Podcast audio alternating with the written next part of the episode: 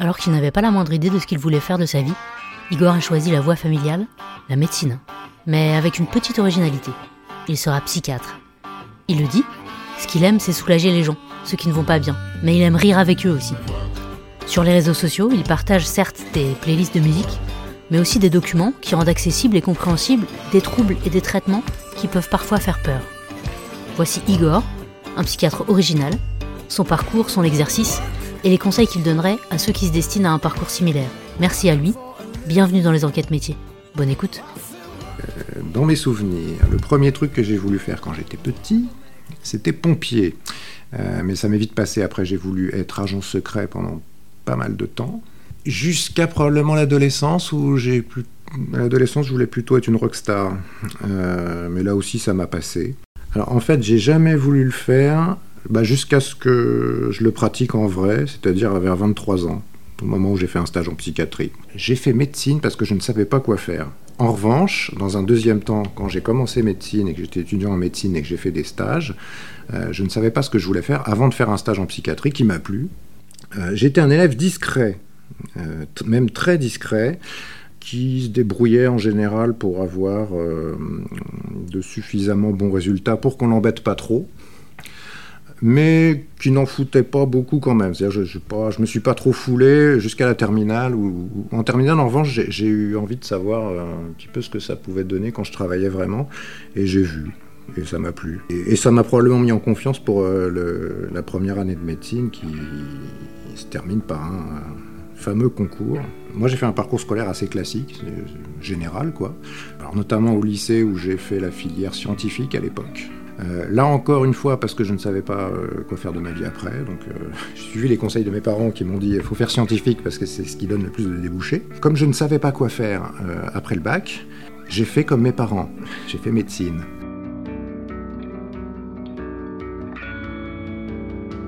mes parents, enfin ma famille, mon entourage, ils étaient plutôt contents hein, puisqu'ils sont tous médecins. ça leur plaisait. Par la suite, j'ai quand même, euh, il y en a quand même quelques-uns qui étaient moins satisfaits quand j'ai choisi psychiatrie, mais bon, ça c'est comme ça. Hein. J'ai passé quand même une année à, bien bosser. C'était pas non plus inhumain, j'ai trouvé quand même. Enfin, j'ai survécu. Hein, et j'ai réussi à avoir le concours dès la première année. Et en général, ceux qui passaient, c'était plutôt des redoublants. Et moi, je faisais partie des rares euh, primants à passer. Donc j'étais content. C'était plutôt euh, un peu plus tranquille les années d'après, puisque quand on est en médecine, en fait, il y a le coup près de la première année, et puis après, on passe quelques années un peu plus tranquilles, où c'est de la fac. Euh, en gros, on fait 2-3 ans sur les bancs de la fac, avec des cours plus ou moins intéressants. À partir de la quatrième année, on commence, par, on commence à aller dans les hôpitaux le matin. On choisit des stages qui durent trois mois. En général, on est externe, c'est comme ça que ça s'appelle. Et l'après-midi, on est à la fac. L'hôpital, c'est pas un milieu euh, forcément très accueillant. C'est un fonctionnement assez codifié, assez rigide. Euh, on peut, on peut, on peut quand même en baver quand on est étudiant en médecine hein, dans les hôpitaux. Mais bon, malgré tout. Euh, j'avançais tranquillement jusqu'à ce que donc je fasse ce fameux stage de psychiatrie. C'était en cinquième année, voilà. J'ai choisi mon stage de psychiatrie et là quand même, là à partir de ce moment-là, j'étais un petit peu plus tranquille puisque je savais où j'allais puisque j'étais sûr que je voulais faire ça. Pour être psychiatre, il fallait passer un autre concours après, en fait, à la fin de la sixième année, qui s'appelle maintenant l'examen national classant. Tous les étudiants en médecine euh, de France euh, passent le même concours, euh, ceux qui sont en fin de sixième année, et en fonction du classement, bah, ils peuvent choisir la spécialité qu'ils veulent, quoi. Donc là, j'ai réussi à obtenir ce que je voulais. La psychiatrie, c'était pas ce qu'il y avait de plus dur à obtenir, parce que c'est pas la spécialité la plus courue quand même. Donc du coup, j'ai pu avoir non seulement la spécialité que je voulais, c'est-à-dire psychiatrie, mais en plus dans la ville que je voulais, enfin dans la région que je voulais, la région parisienne. Donc à partir de ce moment-là, je suis devenu interne. Alors quand on est interne, on est toujours étudiant, mais on est aussi euh, salarié de l'hôpital, hein, puisqu'on continue à faire des stages, mais on a quand même plus de responsabilités. On est euh, quasiment docteur, mais pas encore, quoi. En gros, donc on fait des stages de six mois. À mon époque, pour devenir psychiatre, il fallait encore faire quatre ans pour que ça fasse dix ans au total d'études ce qui nous fait 8 stages de psychiatrie de 6 mois en 4 ans. Quoi. J'ai eu l'occasion d'aller dans plusieurs services, euh, dans plusieurs hôpitaux, puisque c'est surtout de la psychiatrie à l'hôpital hein, qu'on fait quand on est interne. Pendant ce fameux internat où je faisais des stages, il y a un de ces stages qui s'est euh, déroulé là où je bosse aujourd'hui. Bon, là, il s'est globalement un peu passé la même chose qui s'est passé euh, dans mon premier stage de psychiatrie quand j'étais plus jeune. Je, m'y suis bien plu, ça m'a plu ce qu'on faisait dans, ce service.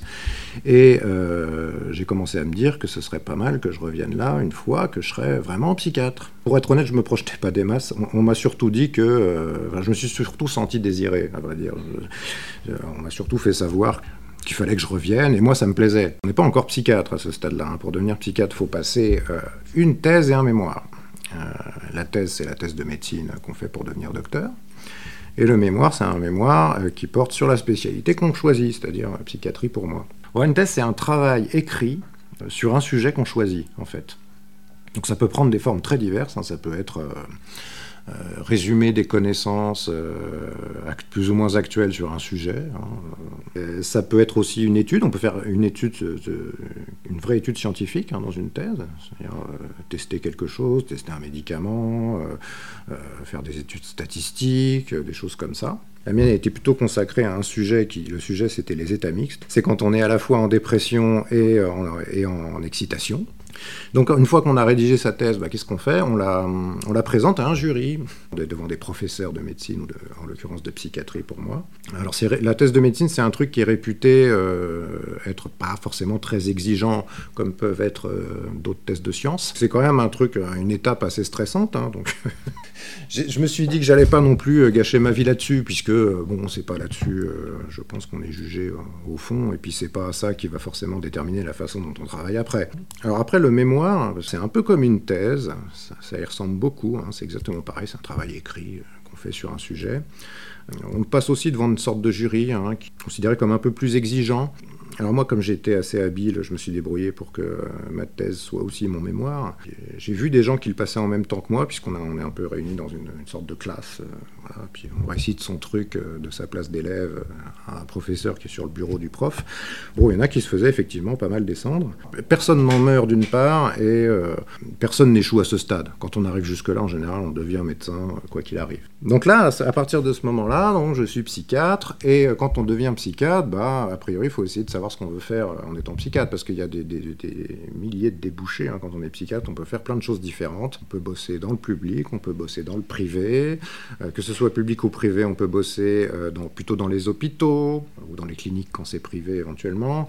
Ou au contraire, s'occuper de gens qui ne sont pas hospitalisés. Donc ça veut dire ouvrir un cabinet, par exemple, ou bosser dans un centre de consultation. On peut aussi bosser, euh, pas forcément avec des patients, on peut bosser dans l'industrie pharmaceutique, on peut bosser il y, a beaucoup de choses, beaucoup de choses. Bon, moi, ce que je voulais faire, c'était rester à l'hôpital. Et donc, j'ai pu devenir vrai psychiatre après, et donc revenir dans ce fameux service.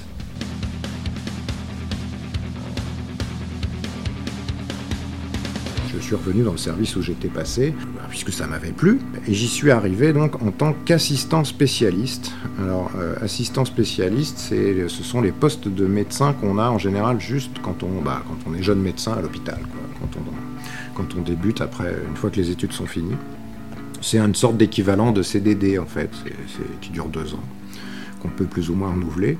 Je suis arrivé euh, donc, euh, dans le service en 2000, fin 2016 donc à 28 ans. Mon premier jour quand je suis arrivé dans le service, je connaissais déjà un petit peu puisque j'y étais euh, deux ans avant pas trop inquiet quand même. Enfin, j'étais quand même un peu. Euh, il y avait un mélange d'exaltation et d'appréhension, comme avant tout premier jour euh, qui se respecte.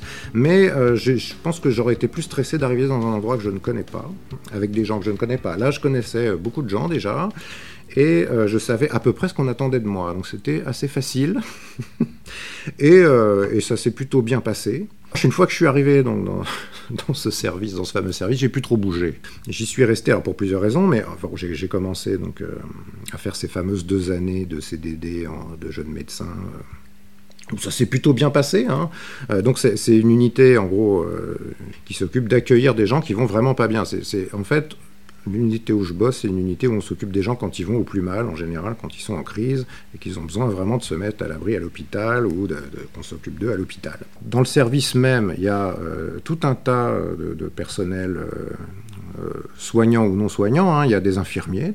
C'est un service où il y a 19 places Euh, il y a environ, du côté du personnel, trois ou quatre infirmiers qui sont présents chaque jour, des aides-soignants, des ASH, c'est des gens qui s'occupent plutôt de l'hygiène et du ménage, plus éventuellement des gens qui ne sont pas toujours localisés dans le service, mais qui viennent dans le service pour intervenir, comme des assistantes sociales, des cadres de santé, des cadres supérieurs de santé. Bon, après, il y a d'autres médecins aussi qui sont, euh, puisque c'est un service qui fonctionne avec plusieurs médecins.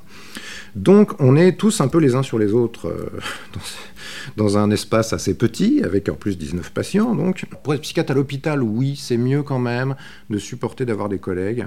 Même quand on aime ça, c'est pas tous les jours facile évidemment, puisque plus il y a de monde dans une équipe, plus il y a d'occasions de de ne pas être d'accord et donc euh, d'occasion de, de, rentrer en conflit sur certaines choses. Il faut quand même avoir un certain sens de la diplomatie, du compromis, il faut, être un petit, peu, souple. Dans le service public, puisque je suis quand même à l'hôpital public, euh, ça demande aussi à pouvoir supporter de travailler avec des gens qu'on n'a pas forcément choisis, il hein, faut le savoir. Après ces fameux deux ans, où, où j'étais jeune médecin, etc., j'ai pu changer de statut, puisque quand on est médecin, et qu'on commence avec un statut de jeune médecin, on peut éventuellement évoluer euh, et devenir ce qu'on appelle un praticien hospitalier, qui est une sorte de titularisation à l'hôpital en fait. C'est une équivalence de fonctionnaire sans être vraiment fonctionnaire. Euh, donc je suis devenu euh, praticien hospitalier en 2010.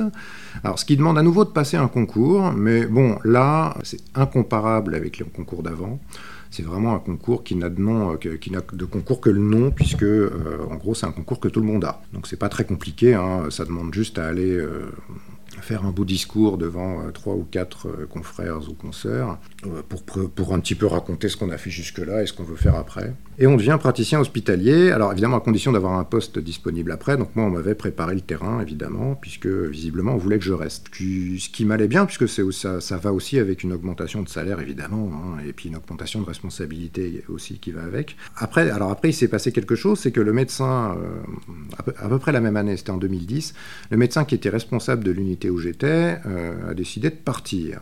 Tout le monde s'est forcément posé la question de qui allait prendre la suite, de, qui allait devenir responsable de cette unité, et euh, c'est donc tombé sur moi. Euh, alors je dis c'est tombé sur moi parce que bon, je, si ça n'avait tenu qu'à moi, j'aurais attendu encore un petit peu, mais bon, le devoir m'appelait, donc, j'ai très bien, donc j'ai accepté ce nouveau défi, voilà.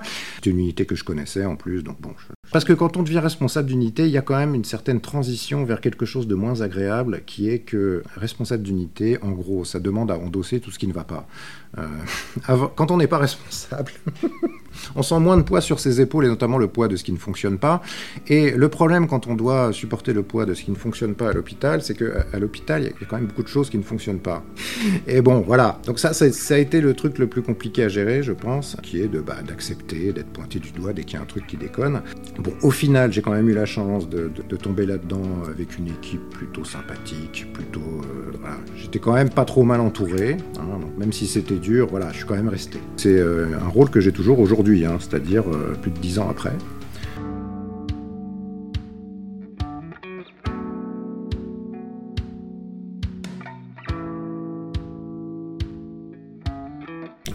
j'ai quand même un boulot que j'aime, malgré les inconvénients. Alors concrètement, après, dans mon boulot quotidien, je continue à faire ce que j'aimais avant, c'est-à-dire voir des patients, m'occuper des patients, aider les patients. Ce qui rend peut-être le rôle de responsabilité un peu moins intéressant pour moi, c'est qu'il y a tout de suite plus de réunions et de choses qui m'intéressent moins.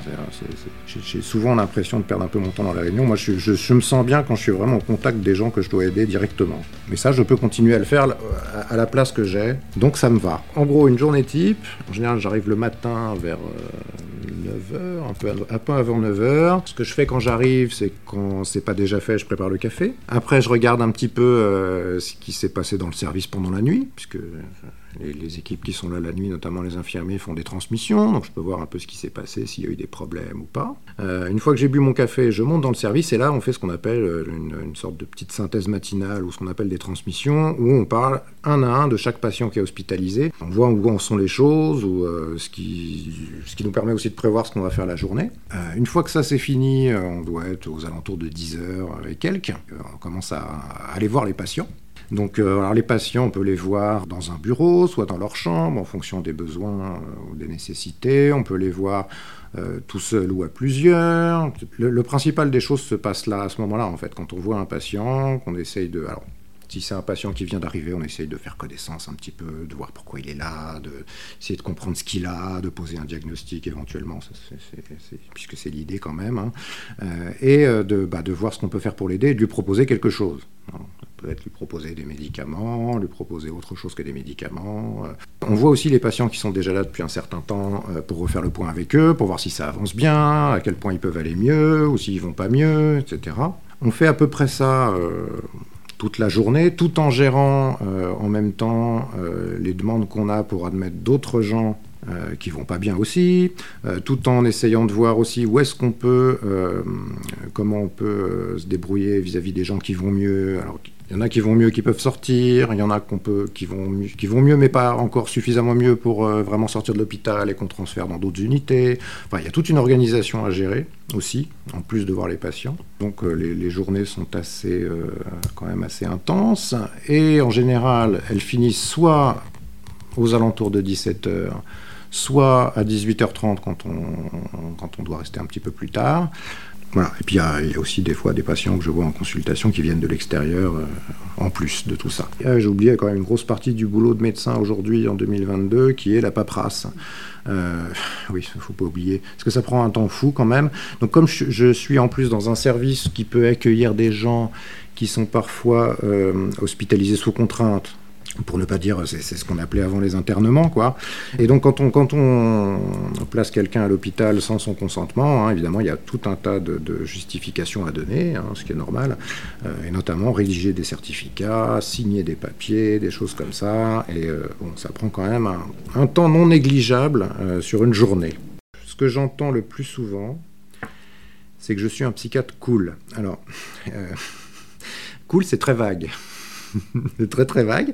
Euh, moi, si moi je devais dire euh, comment je suis, au niveau des qualités hein, évidemment, euh, je dirais que je suis globalement plutôt chaleureux, plutôt rigolo aussi. C'est une part importante de ce que je fais hein, qui passe par l'humour.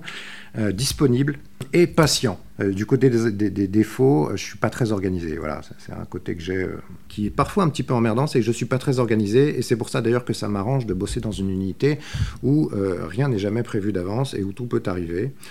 ça m'arrange finalement puisque je serais pas vraiment capable de m'organiser plus que ça. C'est mieux quand on n'est pas organisé comme moi de bosser aussi à l'hôpital, puisqu'à l'hôpital, il y a encore des secrétaires aujourd'hui, et secrétaires, ça ramène un peu les pieds sur terre. Voilà. Donc, euh, je pense que si j'étais tout seul dans mon petit cabinet, je m'en sortirais moins facilement.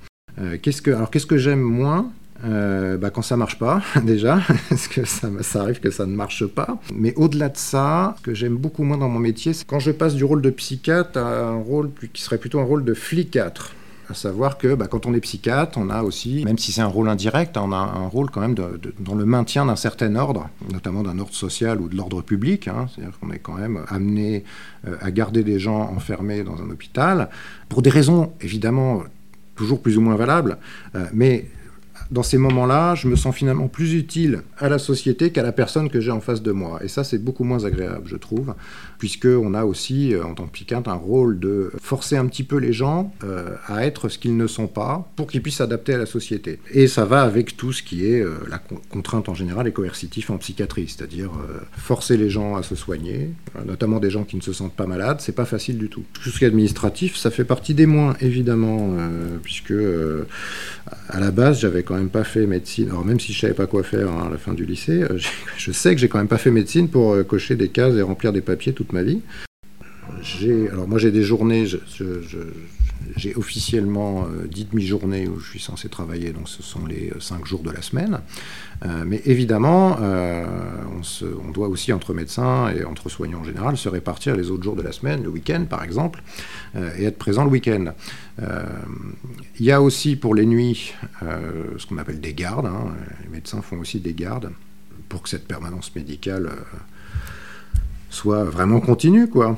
Donc ça, demande un certain investissement, évidemment. Hein. C'est pas toujours évident euh, de faire des gardes. Alors même si quand on fait des gardes maintenant et qu'on est médecin et qu'on fait des gardes, on a le droit de se reposer le lendemain. C'est un métier qui peut effectivement peser sur la vie de famille, hein, le métier de médecin, puisque ça, demande un certain investissement. Alors, d'autant plus qu'il y a de moins en moins de médecins en France. Il faut quand même relativiser ça, puisque la qualité de vie des médecins, quand même, globalement, a augmenté. le fait qu'un médecin ait une bonne qualité de vie, c'est quand même quelque chose de mieux accepté qu'avant je, trouve. Le métier de médecin et le métier de psychiatre, évidemment, c'est un métier stressant. Euh, alors ça, ça fait partie des inconvénients bien sûr. Il faut, pouvoir, alors pour, être psychiatre, il faut quand même pouvoir supporter un certain stress. Alors, c'est tous les, tous les métiers, enfin, toutes les spécialités, les spécialités médicales n'ont pas forcément le même stress, euh, impliquent pas forcément le même stress par exemple, moi je sais qu'en termes de stress, j'aurais pas pu être chirurgien, parce que être chirurgien, ça demande quand même à triturer des boyaux euh, chez quelqu'un qui est vivant, hein, à pas se planter, euh, voilà, et à être agile de ses mains, euh, voilà. Bon, en revanche, je connais beaucoup, j'ai notamment un copain chirurgien justement qui lui ne cesse de me répéter qu'il n'aurait jamais pu faire psychiatre parce que ça demande aussi à pouvoir gérer un certain stress qui est totalement différent. le métier de psychiatre fait qu'on s'inquiète beaucoup pour les, pour les patients par exemple, euh, puisqu'on sait que c'est quand même des patients euh, à qui il peut arriver des trucs, hein, des trucs pas bien. Euh, le fait d'avoir des problèmes psychiatriques, ça expose à beaucoup de problèmes dans la vie. Il y, a beaucoup de, situations où on rentre chez soi en se demandant si telle personne va pas avoir un problème, ou si telle personne va pas se suicider, ou si telle personne. Voilà. Et ça, faut pouvoir quand même le supporter. C'est pas donné à tout le monde. Voilà, faut pouvoir gérer son anxiété, faut pouvoir gérer ses émotions, son stress, éventuellement avoir quelqu'un à qui parler à la maison ou ailleurs. C'est quand même très important. C'est un métier euh, qui peut être stressant. Alors, je, je tempère ça en disant que c'est aussi un métier, contrairement à beaucoup d'idées reçues, c'est un métier aussi où on peut beaucoup s'amuser. Hein. Moi, je rigole beaucoup hein, dans mon métier, je rigole beaucoup avec les patients. C'est pas parce que les gens euh, ont des problèmes dans la vie euh, que c'est forcément déprimant de s'occuper d'eux.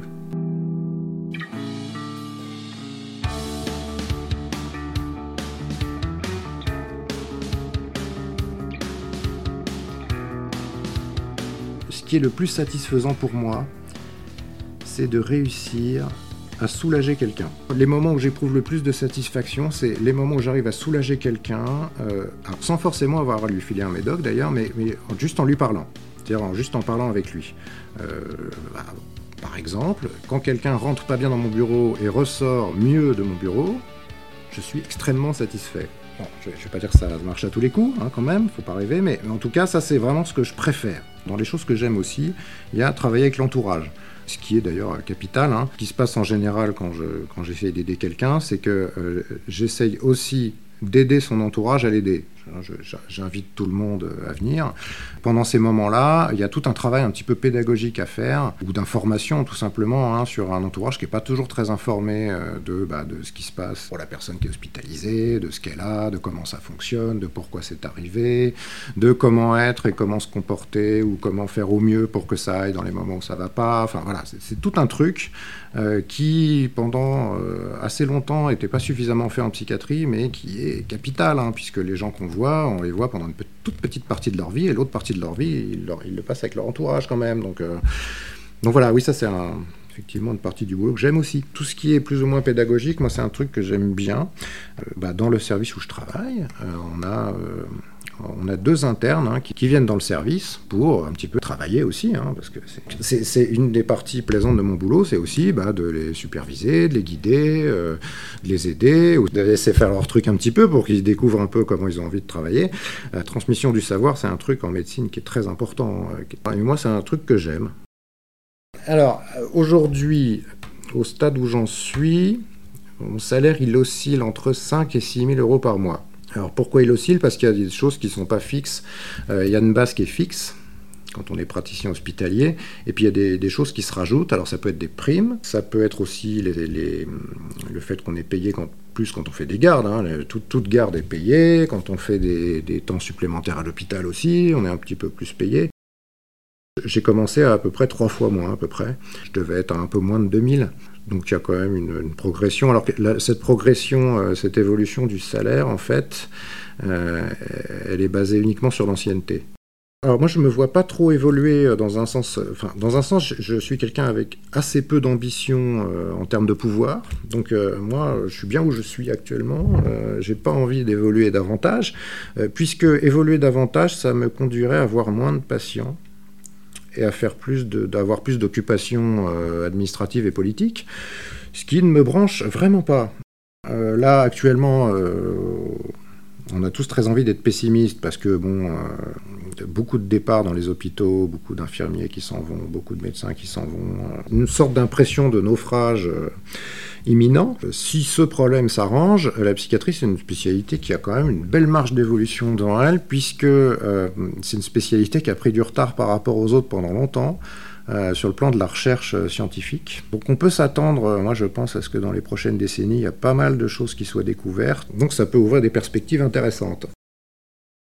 Si quelqu'un veut faire ce métier, euh, je lui dirais, euh, bah, je lui dirais qu'a priori il a raison, euh, mais que quand même, faut s'assurer quand même de plusieurs choses. D'une part, ce que je disais tout à l'heure, c'est-à-dire que faut pouvoir quand même bien gérer le stress de manière générale. Il y a quand même des prérequis, hein, bien gérer le stress. faut être quelqu'un, à mon avis, si on veut être un bon psychiatre, faut quand même être quelqu'un d'assez ouvert, et notamment d'assez ouvert à la différence puisqu'on a une part importante de notre métier qui consiste quand même à normaliser pas mal de choses, que ce soit des comportements ou, même des personnalités. Donc je pense que si on n'est pas déjà très ouvert à la base, euh, ça peut quand même finir euh, d'une manière pas, pas géniale. Donc il faut plutôt être ouvert, plutôt bien gérer le stress, euh, être patient. Ça, c'est indispensable parce qu'il faut quand même pouvoir endurer des choses un peu irritantes, un peu énervantes parfois. Hein. C'est-à-dire que les gens ne sont pas toujours faciles à supporter. bon, c'est comme ça évidemment, euh, quand on dit qualité humaine, euh, ça veut tout et rien dire, hein, mais euh, pour moi, je, pense que c'est aussi très important d'être gentil, d'être quelqu'un de gentil quand on est psychiatre. quand on voit la manière dont les patients décrivent les psychiatres qui ne sont pas gentils, on a toutes les raisons de se dire que c'est pas une bonne affaire d'être psychiatre si on n'est pas gentil. Voilà. Faut, faut pas non plus trop se mettre la pression avec tout ce qui est l'empathie, les machins. L'empathie, c'est vrai que c'est très important, mais l'empathie, c'est un truc qui peut se travailler. C'est pas forcément un truc, on a tout à la base. Moi, je suis pas persuadé que euh, à 17-18 ans, j'étais ultra empathique quand même. Hein. J'ai des gros doutes là-dessus. Je pense que j'ai quand même appris ça avec le temps et au contact des gens. Mes enfants, euh, alors ils ont grandi quand même, hein, mais euh, pendant assez longtemps, ils ont pensé, euh, ils ont une vision assez héroïque, hein, évidemment, de ce que je faisais, ce qui est un peu normal.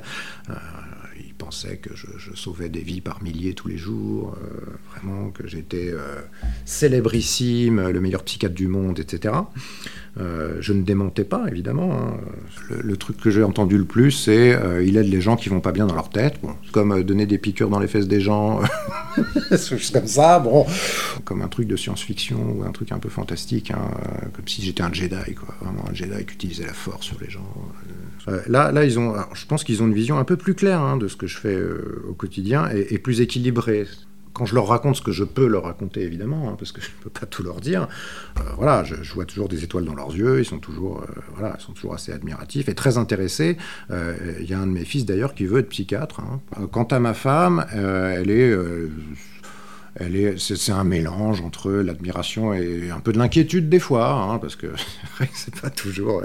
Si on m'avait posé la question il y a 20 ans, euh, j'aurais dit je veux être pilote de rallye. Euh, si on m'avait posé la question il y a 10 ans, j'aurais fait euh, taxi, chauffeur de taxi, mais psy en même temps, c'est-à-dire taxi psy. Alors aujourd'hui, par contre, moi, je, si je me reconvertis, je me reconvertis en père au foyer. Hein.